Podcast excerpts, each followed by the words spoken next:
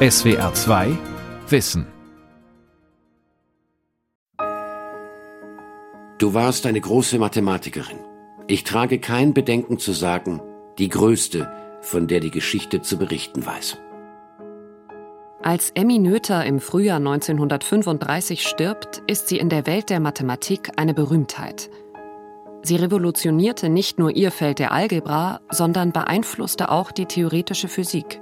Ich bin in der Lehre und Forschung immer meinen eigenen Weg gegangen. Für Albert Einstein war sie eines der größten Mathe-Genies überhaupt. Doch fand diese Anerkennung nie ohne den Hinweis darauf statt, dass Emmy Noether eine Frau war. Selbst ihr enger Kollege, der Mathematiker Hermann Weil, kam in seiner Trauerrede nicht ohne diesen aus. Die Macht deines Genies schien insbesondere die Grenzen deines Geschlechts gesprengt zu haben. Darum nannten wir dich in Göttingen meist in ehrfürchtigem Spott den Nöter. Emmy Noether, Pionierin der modernen Mathematik von Johanne Burkhardt. Noch immer sind weibliche Professoren gerade in Disziplinen wie der Mathematik oder Physik deutlich weniger stark vertreten als männliche. Als Emmy Noether ihre wissenschaftliche Karriere beginnt, gibt es nicht eine einzige Professorin an der Uni. Die Universität Göttingen ist um 1915 das Weltzentrum der Mathematik. Hier forschen die brillantesten Köpfe der Zeit, etwa Felix Klein, seit 1886 Professor in Göttingen und eine Koryphäe in der Geometrie. Durch ihn kommt 1895 auch David Hilbert nach Göttingen, der heute von vielen als der größte Mathematiker des 20. Jahrhunderts gefeiert wird und der viele der Grundannahmen formuliert hat, auf denen die heutige Mathematik fußt. Über ihn gibt es ein Porträt in der SWR 2 Wissenreihe Geniale Mathematiker. Obwohl die Universität Göttingen als kulturell divers gilt und ihr beispielsweise viele Juden und Ausländer angehören, lehren hier nur Männer. Frauen sind seit 1908 zwar zum Studium zugelassen, aber habilitieren dürfen sie nicht. Naja, es ist ja historisch äh, lange Zeit so gewesen, dass man eben Frauen nicht zugetraut hat, ernsthafte Wissenschaft zu betreiben. Sagt der Schweizer Sachbuchautor Lars Jäger. Im Herbst 2022 hat er die Biografie veröffentlicht Emmy Noether, ihr steiniger Weg an die Weltspitze der Mathematik.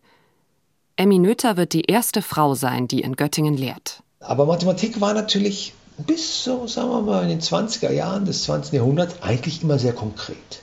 Diese abstrakte Mathematik, die wir heute kennen, die, also die heute auch gang und gäbe ist in den mathematischen Forschungen, die ist ähm, fast mit Nöter eingetreten. Ich habe das symbolische Rechnen mit Stumpf und Stiel verlernt. Schreibt Emmy Noether 1932. Das Rechnen mit konkreten, anschaulichen Zahlen interessiert sie nicht. Vielmehr rechnet und arbeitet sie mit mathematischen Begriffen. Es fasziniert sie, was eine Ebene über dem Konkreten liegt. Umso schwieriger ist es, Noethers abstrakte Mathematik zu verstehen, selbst für Fachkundige. Sie wurde eine Expertin für Invarianzen, also Gleichungen, die sich nicht verändern bei bestimmten Variablentransformationen. Die sogenannte Invarianz beschreibt ein Phänomen, bei dem Größen, wie etwa Zahlen, unter unterschiedlichen Bedingungen gleich bleiben also invariant, unveränderlich sind. Leert man etwa eine Tasse Reis in ein breites und ein schmales Glas, ist zwar die Höhe des Reises in den Gläsern unterschiedlich, im breiten Glas niedriger, im schmalen Glas höher, aber die Menge bleibt gleich. Die Zahl der Reiskörner ist in diesem Fall eine Invariante. Dieses sehr einfache Beispiel überträgt Emmy Noether auf komplexe mathematische Probleme – und ihr Ruf eilt ihr voraus. 1915 bieten ihr Hilbert und Klein an, in Göttingen zu habilitieren. Emmy Noether ist damals 33 Jahre alt. Und die beiden Mathe-Stars verfolgen mit der Beförderung der begabten Mathematikerin ganz eigene Forschungsinteressen. Bei Hilbert und auch bei Klein gab es einen ganz, ganz konkreten Anlass. Und das sollte man wissen. Nämlich Hilbert beschäftigte sich damit sehr intensiv mit dem, was später die allgemeine Relativitätstheorie durch Einstein wurde. Invariantentheorie ist jetzt Trumpf. Hilbert will nächste Woche über seine Einsteinschen Differentialinvarianten vortragen. Und da müssen die Göttinger doch etwas können. Schreibt Emmy Noether im November 1915 an ihren ehemaligen Mentor Ernst Fischer. Ob ihr damals bewusst ist, dass sie später als unsichtbare Mitautorin der allgemeinen Relativitätstheorie gelten wird, darüber lässt sich nur spekulieren. Die allgemeine Relativitätstheorie trifft für ihre Zeit außerordentlich innovative und abstrakte Annahmen, die sich zu diesem Zeitpunkt nicht experimentell untersuchen lassen. Etwa, dass die Schwerkraft gar keine eigene Kraft ist, sondern vielmehr ein Produkt der Krümmung von Raum und Zeit. Ohne Experimente müssen diese Beweise theoretisch mit Hilfe mathematischer Gleichungen erfolgen. Doch Einstein ist kein großer Mathematiker, wie etwa David Hilbert belustigt feststellt. Jeder Straßenjunge in unserem mathematischen Göttingen versteht mehr von der vierdimensionalen Geometrie als Einstein. Als Einstein mit seinen Gleichungen nicht mehr weiterkommt, wendet er sich an die Göttinger Mathematiker. Denn seine Gleichungen scheinen ein fundamentales physikalisches Grundprinzip zu verletzen, die Erhaltung von Impuls und Energie. Beide gehören in der Physik zu den sogenannten Erhaltungsgrößen. Erhaltungsgröße sind in der Physik einfach Größen, meistens Größen, die man messen kann. Also eine Größe, die man messen kann, davon gibt es viele. Etwa die elektrische Ladung oder der Drehimpuls bei Rotationen, erklärt Dr. Arianna Borelli. Sie ist Physikerin und Wissenschaftshistorikerin am Käther Hamburger Kolleg der TU Aachen. Die Energie ist eine, ähm, eine andere ist äh, zum Beispiel das Momentum von einem Körper, das ist das Produkt von Masse mal Geschwindigkeit. Und unter bestimmten Bedingungen kann sein, dass diese Größen wie die Energie oder der Impuls erhalten bleiben. Das heißt, wenn ich bei diesem System immer wieder äh, Impuls messe, dass dieses Wert gleich bleibt. Erhaltungsgrößen sind, vereinfacht ausgedrückt, unveränderlich. Sie können nicht aus dem Nichts entstehen und auch nicht ins Nichts verschwinden. Ariana Borelli verdeutlicht dies am Beispiel eines Billardspiels. Das heißt, die Billardkugel, die fängt an zu gehen und die geht einmal immer wieder gleiche Geschwindigkeit, bis sie zum Ende kommt. Und natürlich macht man die äh, Annäherung, dass es keine Reibung gibt. Das ist aber für Billardkugel gerade sehr wichtig. Stößt man eine Billardkugel an, bleiben ihr Impuls und ihre Energie erhalten, bis sie an den Rand des Billardtischs gelangt oder an eine andere Kugel stößt, an die sie ihren Impuls weitergibt. Der Impuls an sich aber bleibt gleich. Die Annahmen der allgemeinen Relativitätstheorie sind so abstrakt, dass sie auch mathematisch nur schwer nachzuvollziehen sind. Und das hat sogar Hilbert tatsächlich zweifeln lassen, ob das schon die richtige Gleichung sei. Und Noether hat gezeigt, dass es tatsächlich doch gegeben ist. Das war dann ihre große Leistung. Emmy Noether nimmt zunächst an, dass Naturgesetze wie die Erhaltung von Impuls und Energie überall und zu jeder Zeit im Universum gleich sind, also auch invariant. Die Physik nennt diese gleichbleibenden Eigenschaften eines Systems Symmetrie. Schon kurz nach ihrer Ankunft in Göttingen entdeckt Emmy Noether einen mathematischen Zusammenhang zwischen Erhaltungsgrößen und Eigenschaften des Raumes und der Zeit. Noch einmal die Wissenschaftshistorikerin Arianna Borelli am Beispiel des Billardtischs. Symmetrie bedeutet Invarianz unter Transformationen.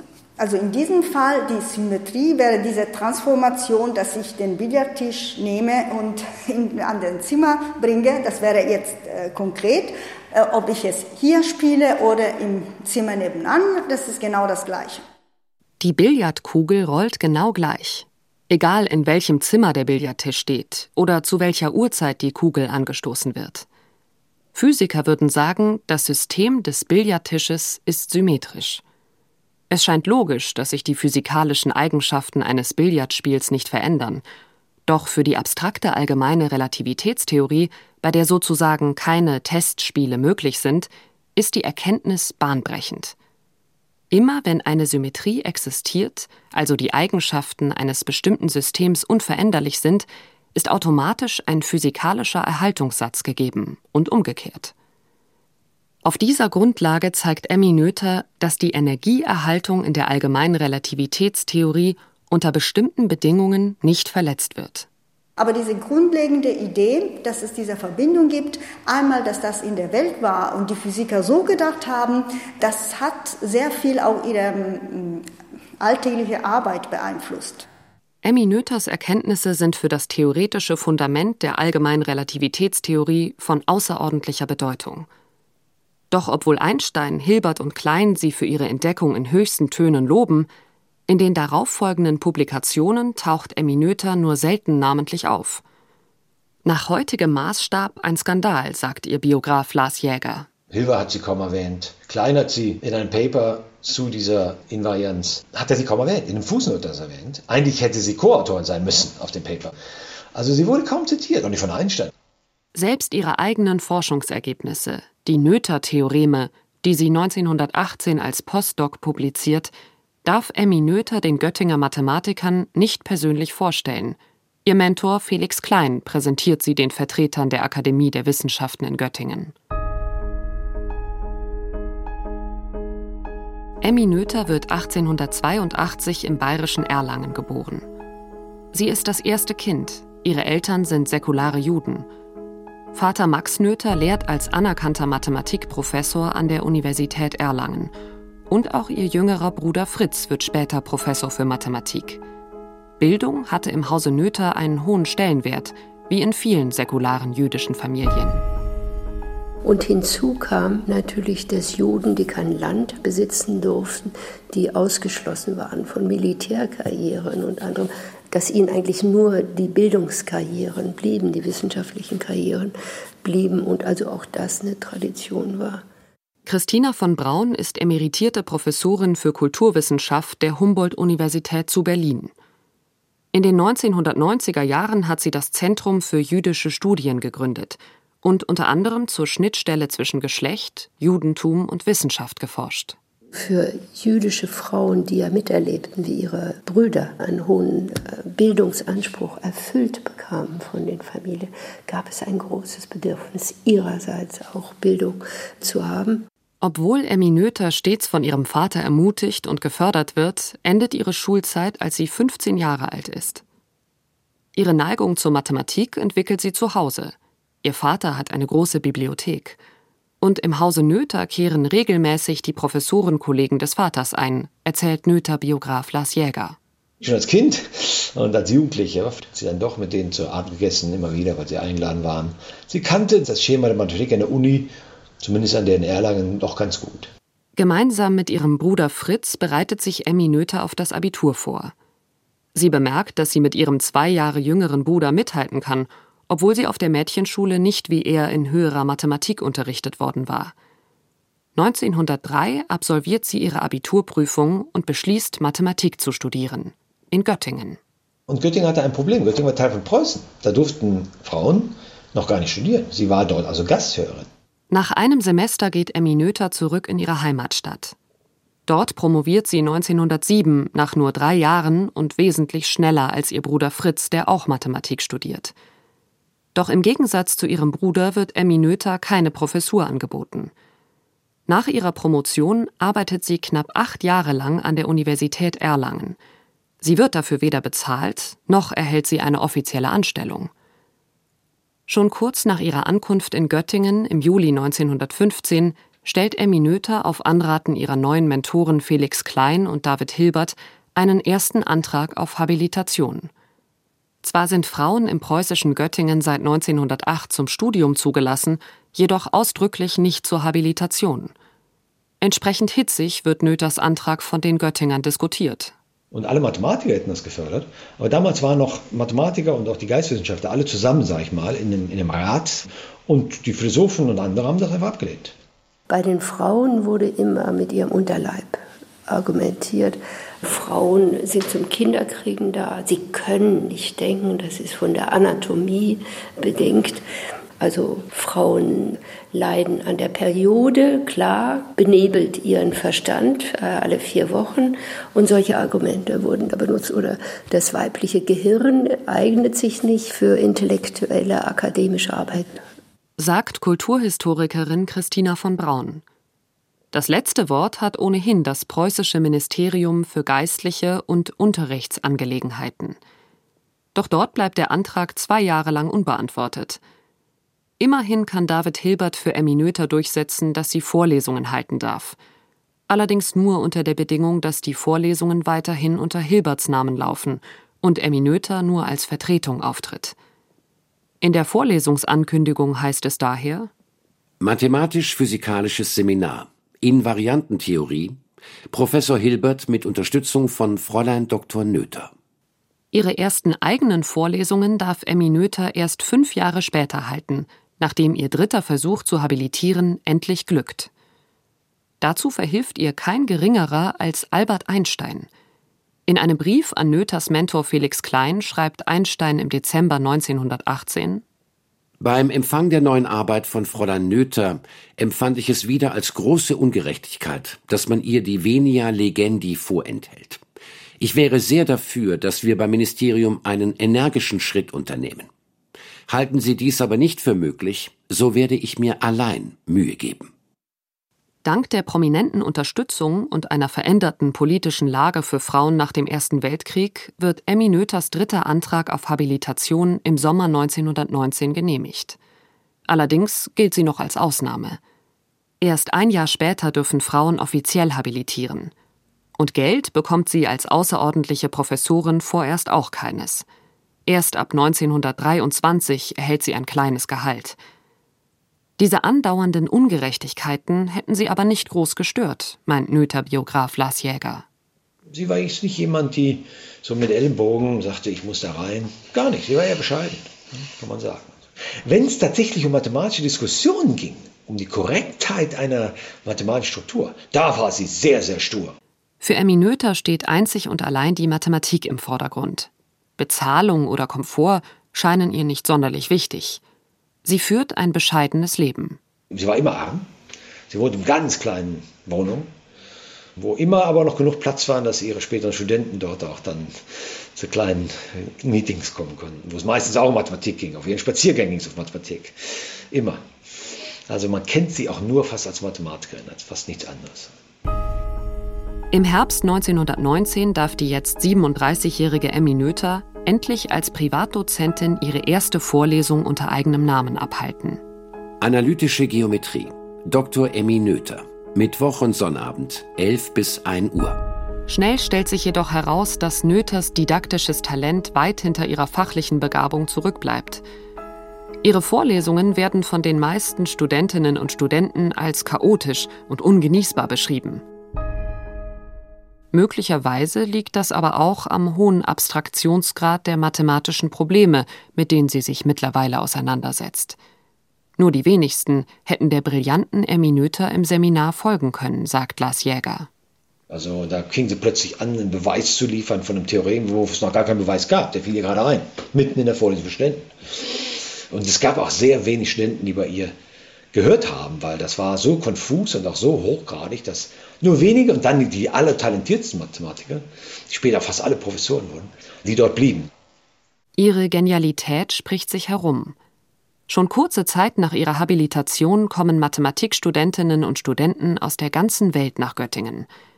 Emmy Noether schafft es mehr als jeder andere in Göttingen, junge Talente zu fördern und anzuregen.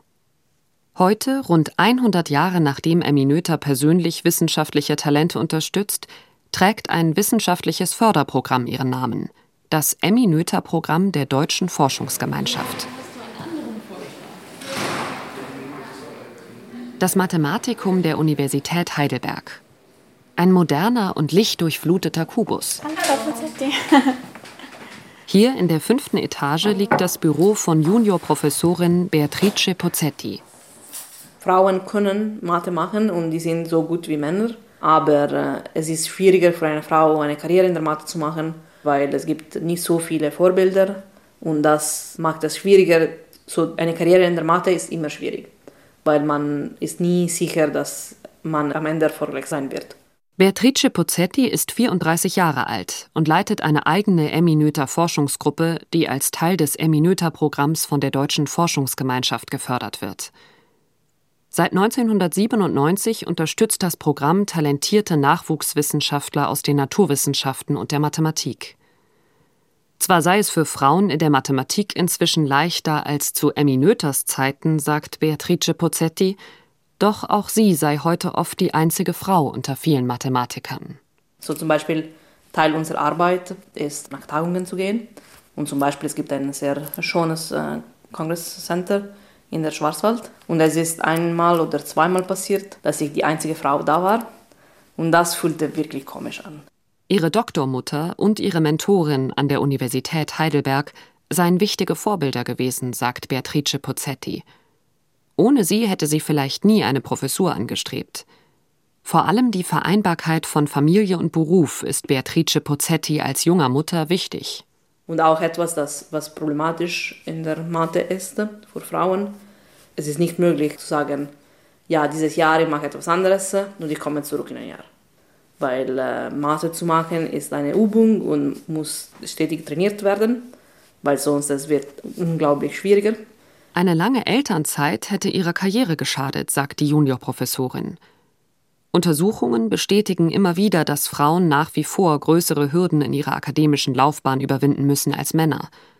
Vor allem in den MINT-Fächern Mathematik, Informatik, Naturwissenschaften und Technik. Auch wissenschaftliche Gemeinschaftsleistungen von Frauen und Männern werden nach wie vor eher den Männern zugeschrieben, der sogenannte Matilda-Effekt. Ich habe viele Freundinnen in der Mathe, die Probleme gehabt haben, dass viele Männer denken oft, der Mann hat alles gemacht. So, das, ist, das kann problematisch sein, auch für Grants und solche Dinge.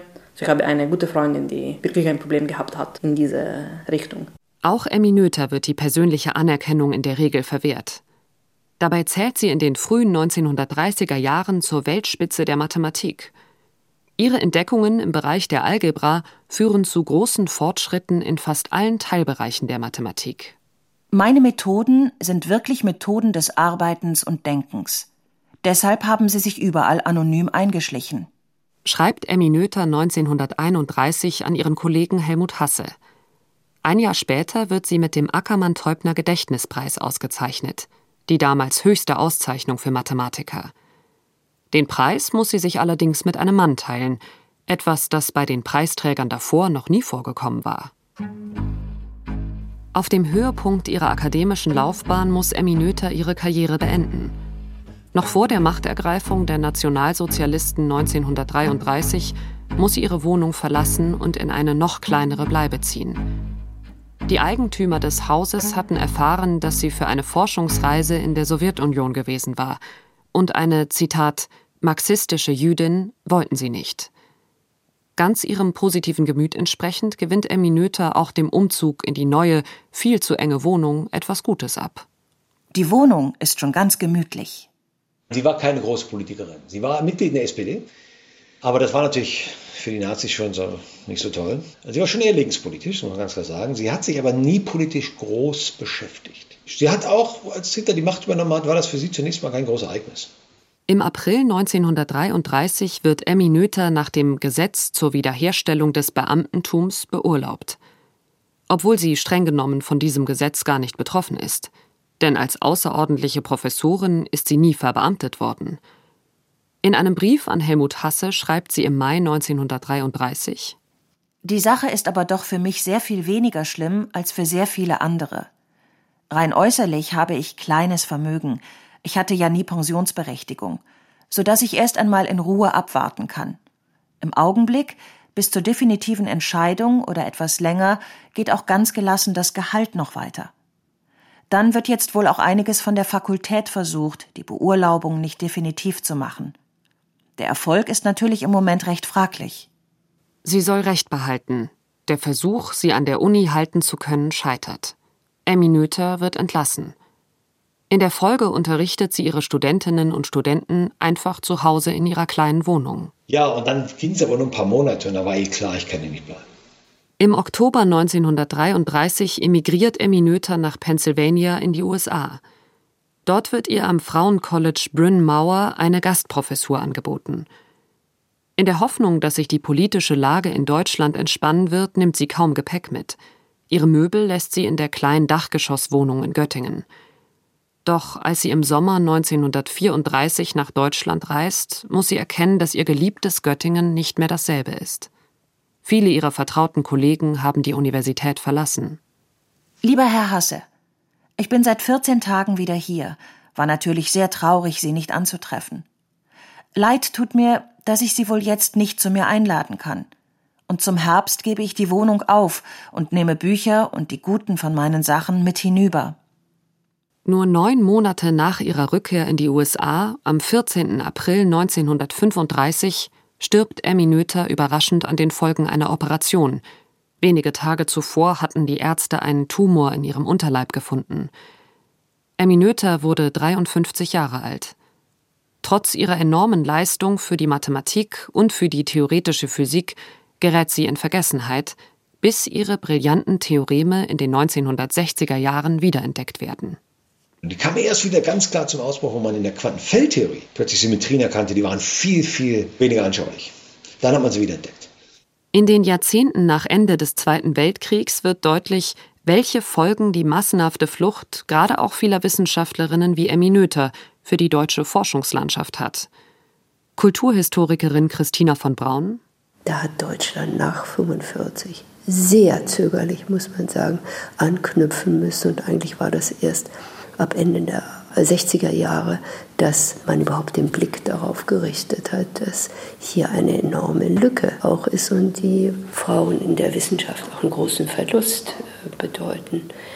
Danach hat man sich dann, äh, dann darum bemüht. Aber wie Sie wahrscheinlich wissen, ist das bis heute in Deutschland ein umkämpftes und angefochtenes Gebiet. Auch heute sind Frauen und Männer in der Wissenschaft, vor allem in den MINT-Fächern, nicht gleichgestellt. Selbst in Fächern, in denen mehr Frauen eingeschrieben sind, promoviert häufig ein überproportionaler Anteil an Männern. Bei der Habilitation ist dieser Trend sogar noch stärker. Die Mathematik gehört immerhin zu den MINT-Fächern mit den meisten Studentinnen. In Baden-Württemberg etwa waren 2022 mehr als die Hälfte aller neuen Mathematikstudierenden weiblich. Doch der Anteil nimmt im Studienverlauf ab – die Juniorprofessorin Beatrice Pozzetti vermutet, dass davon viele ins Lehramt wechseln und Lehrerin werden. Sie selbst möchte es anders machen. Ich finde, dass das ist sehr wichtig, Vorbilder zu haben und ich will wirklich ein Vorbild werden und ich arbeite dafür. An Instituten für Mathematik lehren und forschen nach wie vor zu wenige Frauen.